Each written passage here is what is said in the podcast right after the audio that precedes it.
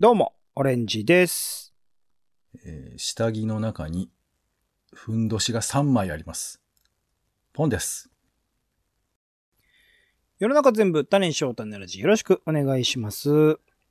見ること、聞くこと、起こること、捨てるところがない毎日の興味の種をあなたと一緒に拾うポッドキャスト、種ラジ。お相手は、映画、演劇、音楽、アート、何でも大好き、カルチャー中毒者のオレンジさんと、どうも、えー東京の街をふらふらマイペースに散歩をするお天気散歩人のポンの2人です。よろしくお願いします。お願いします。さて、オレンジさん。はいよ。仕事してますかはい、してるはい。偉いね。もう俺はもう仕事は嫌になったよ。本当に。おかしいな。すすげえ、ポンさんが忙しくなったもう仕事ら、なんか今のこもうのしたくい種ラジの体制になってるんだけどもうあれ仕事なんおかかしいもうな嫌だ嫌だ。本当に嫌。この人何やってんだろう 仕事やんないで。どう、あ、でもそういう感じ仕事やんないで何やってんのってそういう感じの、もう一応ね、お忙しそうにはしてらっしゃるから。いやいや、だって仕事しない人生だってありじゃない。そうなんですよ。ありなんですよ。でも、なんか、めっちゃ暇、だってめっちゃ暇ね、仕事してないという状態だったら、はい。種ラジ2週間分1週間で撮っちゃうよぐらいの感じでもおかしくないじゃないそんな、ポ一日ポッドキャスト日本そ投稿んなにやりたい人なの日本投稿とかしてもおかしくないじゃないですか。もうそそんなれがせないんで。いやいや、まあ、そう、そう、ごめん、なんかそこまで俺はポッドキャストに命かけてないんで すけど、どういうこともうよ一。本ね、YouTube 番組とかね、YouTuber とそうしてか始めてもおかしくないですからね。レギュラーを自分でね、3つ4つに増やしていくっていう手もありますけど、はい勝手にやるっていうのはね。まあごめん、本当言うと、もう仕事に屈服してまして。あらあら。いや、大変なんですけど、うん。まあでもたね、あのーいろいろ、時間を作って、お出かけとかもしてるわけなんですが、うん。あのー最近ね、あの、たまたまちょっと三鷹を歩くことがありまして、うん。三鷹駅ですよ吉祥寺の隣の駅、でその辺をプラプラ歩いてたら、偶然ねあのなんかあの星空とかなんかそういう風なものを勉強できるようなスペースを見つけまして路面にあるの星空路面うん路面のへ路面のルームがあってで入り口になんかこう、えー惑星の丸いのが置いてあったりだとか、あとプロジェクターでなんかこう惑星の映像が流れたりとかそういうところがあって、はいはい。これ一体何なんだろうかなと思って入ったのが、えーうん天文星科学情報スペースっていうところでして、星ってのはあの、うん角田博の間に星が入ってるやつね。角田星広のあれですかね。そう、あれと、星の部分あれとですね同じ形で、えー天文星科学情報スペースっていうのがあって、じゃあ、本、正式には天文科学情報スペースなんですかね。うんどっちなんだろうね。俺はちょっとまだ分かってないんですけ星ど。を星と読むかですよね。はい。でそこ入って、もうなんか別に何の目的もなくふらっと入って、うん。で、そしたらその、なんかその、いろんな星がでっかいポスターみたいにして貼ってあったりとかしてて。うん。で、一体これ何なのかなと思ってちょっと聞いたらさ、はい。知ってました三鷹には国立天文台があるんですよ。へー。三鷹のぐーっと南の方に国立天文台っていう、まあ、機関の、まあ、キャンパスみたいなのがあって。国立じゃなくてですよね。そうなん国ですよ。立ですよね国立なんですよ。で、ははこれ実はハワイにもあるの。えっ、と、アメリカのってこと国立。そうそう。だからら、その日本のその国立の機関がいくつか天文台を、まあ日本の中にもあるし、ハワイにもあるらしいんですけど、で、そこのえまあ日、本の国立天文台がハワイにあるのへそう、なんか多分そういうのを設置させてもらってるんじゃないですかえ。み、みたいなのがあって、まあ、その、まあ、応募スみたいなのが三鷹にあるんですよ。おすごいなぜ三鷹になんかね、もともとはなんか麻布の方かなんかにあったから移転したんですけど、もうね、ほんとで、星が綺麗に見えなさそうですけどね。三鷹の奥の方はね、もう森なのよ。あ、そうなんだ。そう。で、僕実はそこ行ったことある。あら。そう。もう本当にね、でっかい大学のキャンパスみたいなとこなんですけど、うーん。そこの中に、あの、まあ、いわゆるその望遠鏡とか、あと結構歴史があるから、古い時代の望遠鏡が、なんか歴史的なものとして飾ってあったりするんです。うんうんうん。で、まあ、あのいろいろそういう見るものもあったりもするしっていう場所があって、だから三鷹っていうのは国立天文台を備えた自治体なんですよね。うーんなもんだから、こう天文的なことについていろいろあのアピールしよう。それを、まあ、えー地域財産としてやっていきましょうみたいなところがあるらしくて。なるほど、三鷹は。そうそう。で、その天文科学情報スペースでいろいろ展示があって、あ、面白いですね、と思って、今実はこういうのやってるんですよって言われたのが、三鷹太陽系ウィークなんですよ。うん。でこれは、えー13億分の1の太陽系を歩いて宇宙を実感しようっていう企画なんです。うーん。つまり、三鷹市を、えー太陽系と捉えて、で、三鷹の駅が太陽だっていう ことにして、うん。で、えー太陽系がどれくらいでかいかっていうことを足で体験できるってそういう企画なんですよ。なるほど。そう。で、天文台があるところに、えー冥王星かな冥王星がある。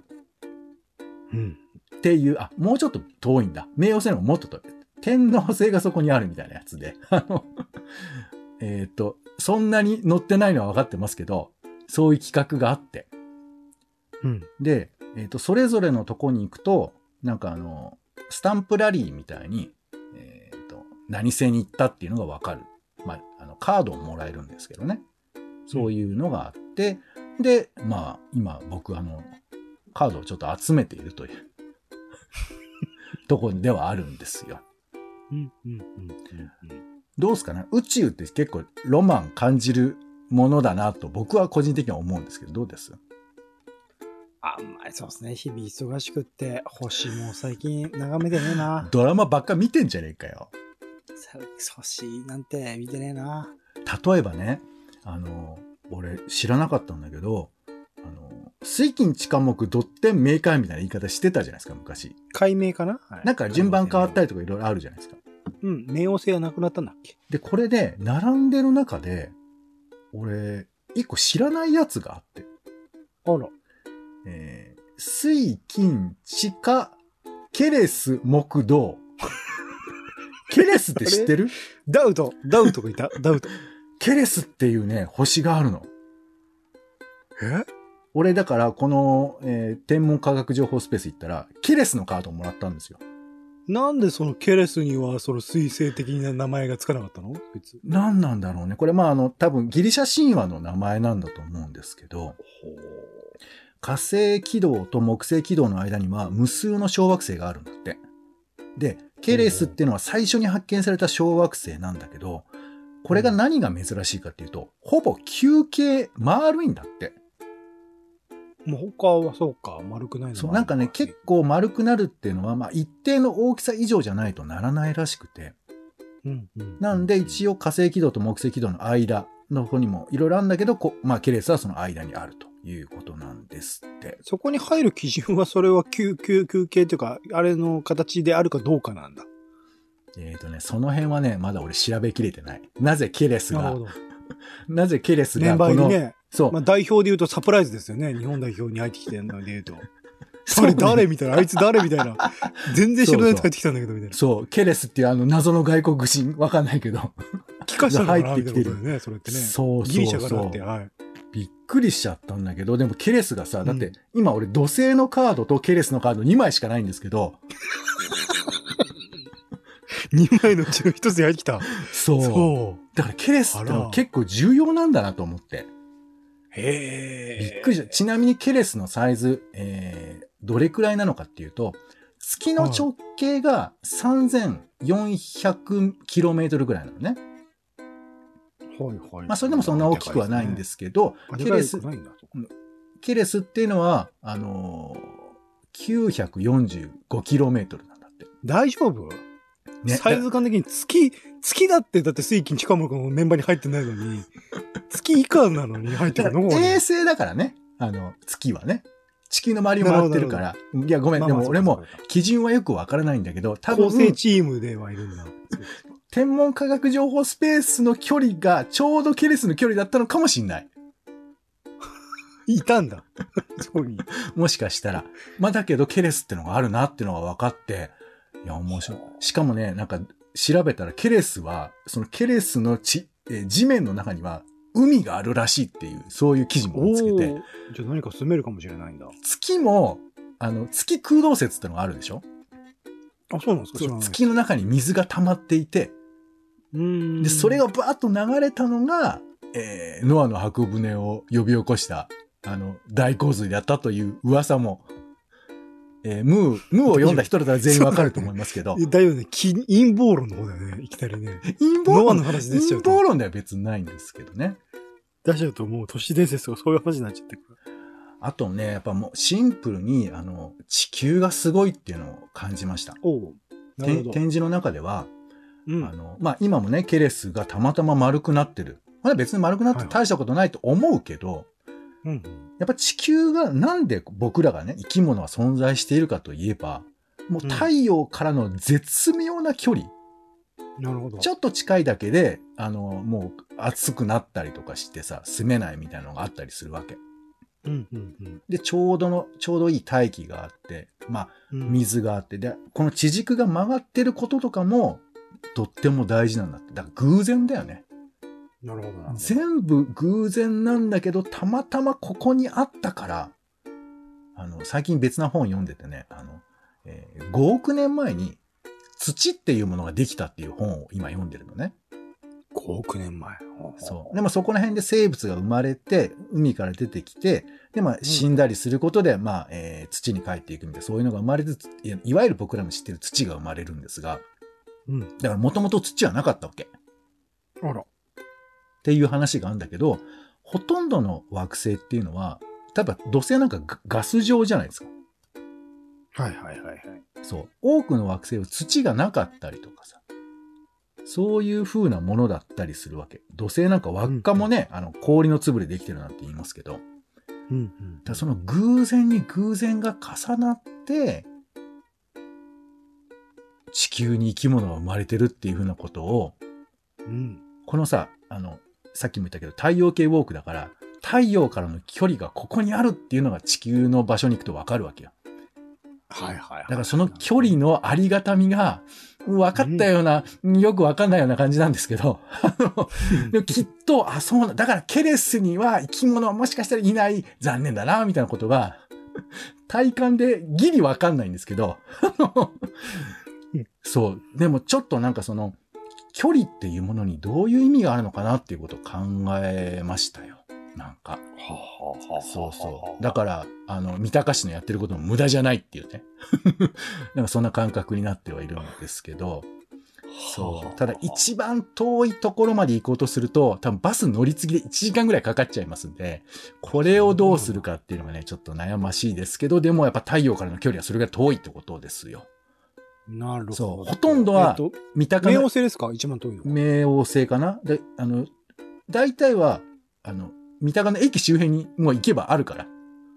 なるほど。水金地下木ってどん、そう連続だね。あ、違う。水金地下ケレス木は順番にある んだ。そうそう、そういう距離にあるんですけど、なるほど、なるほど。めちゃめちゃ遠いんだよね。だから、あ、そうか、こういう風な構図が僕らを生んでんだなっていうことも分かって、ちょっと面白いっていうやつです。その、三鷹駅を太陽にしてるんですよね。その設定においてはね。そうそうそうそう。それはどうなのかなっていう疑問は出てこなかったですかね。すでもまあ、そうじゃないと、あの、多分あの、 いきなり何その、三鷹の、えー市を、なんかこう正しく中央に配置したりとかすると、多分みんな行けないで終わっちゃうんじゃないかなと 思ったりもします。でも太陽系って太陽が中心だから、まあ三鷹の駅中心でいいんじゃないのそ、そう、そうだね。んそうだね。まあそうとは思いますけど。で一応関連のイベントとかもあってね、三鷹の森美術館、あのジブリの美術館のあらあら。中で、えー、なんかね、短編映画があるんですって。監督宮崎駿の16分の星を買った日っていうのがあるらしくて、うん。これを美術館で見た後、国立天文台の講師による特別解説があるさらに公園に出て星空観察も行うと。なんかそういうのもあったり。夜によるってことなんですかね。そうね。えっ、と、4時から7時ぐらいまで。11あ月に、11月25日ですから、まあ、夜あもでもうじゃあ早い見でれするんじゃないのかじゃあね。同じ。なぐらいかそう、まあ、いろんなイベントもあったりするので、そう、ちょっとね、怪しげに思ってた人もいるかもしれないですけど、これちょっと面白そうなので、皆さんもね、あの、イベントさ自体は、えーこれ11月の27までやってますんで。なるほど。はい。みウォーク、まあ勝手にやれってことですよね、このウォークを。そうね、カードが欲しい人はその期間に行った方がいいし、なるほど、なるほど。そない時に行くと、ただただそこに行くだけなんですう、ね。そう、そういうことになりますので、はい。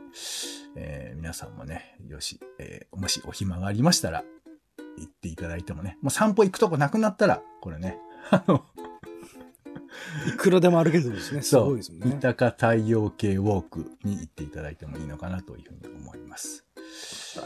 はい。えー、本当はね、本当は、おえーこの話プラス、リモートワークの話をしようと思ってたんですけど、なんでなんでだろうなんでだろなんでだろうって思うじゃん。俺、うんその、そういうコーナーをしたいなと思ってて。うなるほど。そう。全然違うものを混ぜたら面白いんじゃないかってコーナーやろうと思ってたんですけど、おうちょっと。ね、時間の都合もありまして、今回やめます。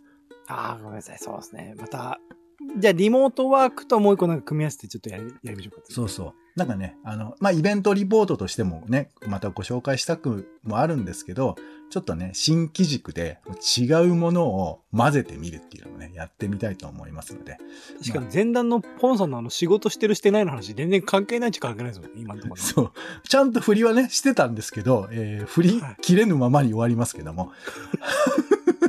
はい。なん、なんか変な予告になりましたけどね。はい。ということで、今回はじゃあイベントリポートということでですね、 はいよ。はい、えー三鷹の駅周辺から天文台のさらに奥の方までやっている。あの、天文台行くだけでも結構楽しいんで、あのそちらも行っていただいてもいいと思いますけども、えー三鷹太陽系ウォークというですね、えーイベントがやっておりますので、えーカードを集めたい人も、ただ散歩したい人も、よかったら行ってみてください。11月27までやってます。はい。ということで、えー終わりましょうかね。はい。大丈夫ですかお時間です。はい。次回もよろしかったらお聞きください。えーうんお相手は、カルチャー中毒者のオレンジと、はい。お天気散歩人のポンでした。種ラジ。また。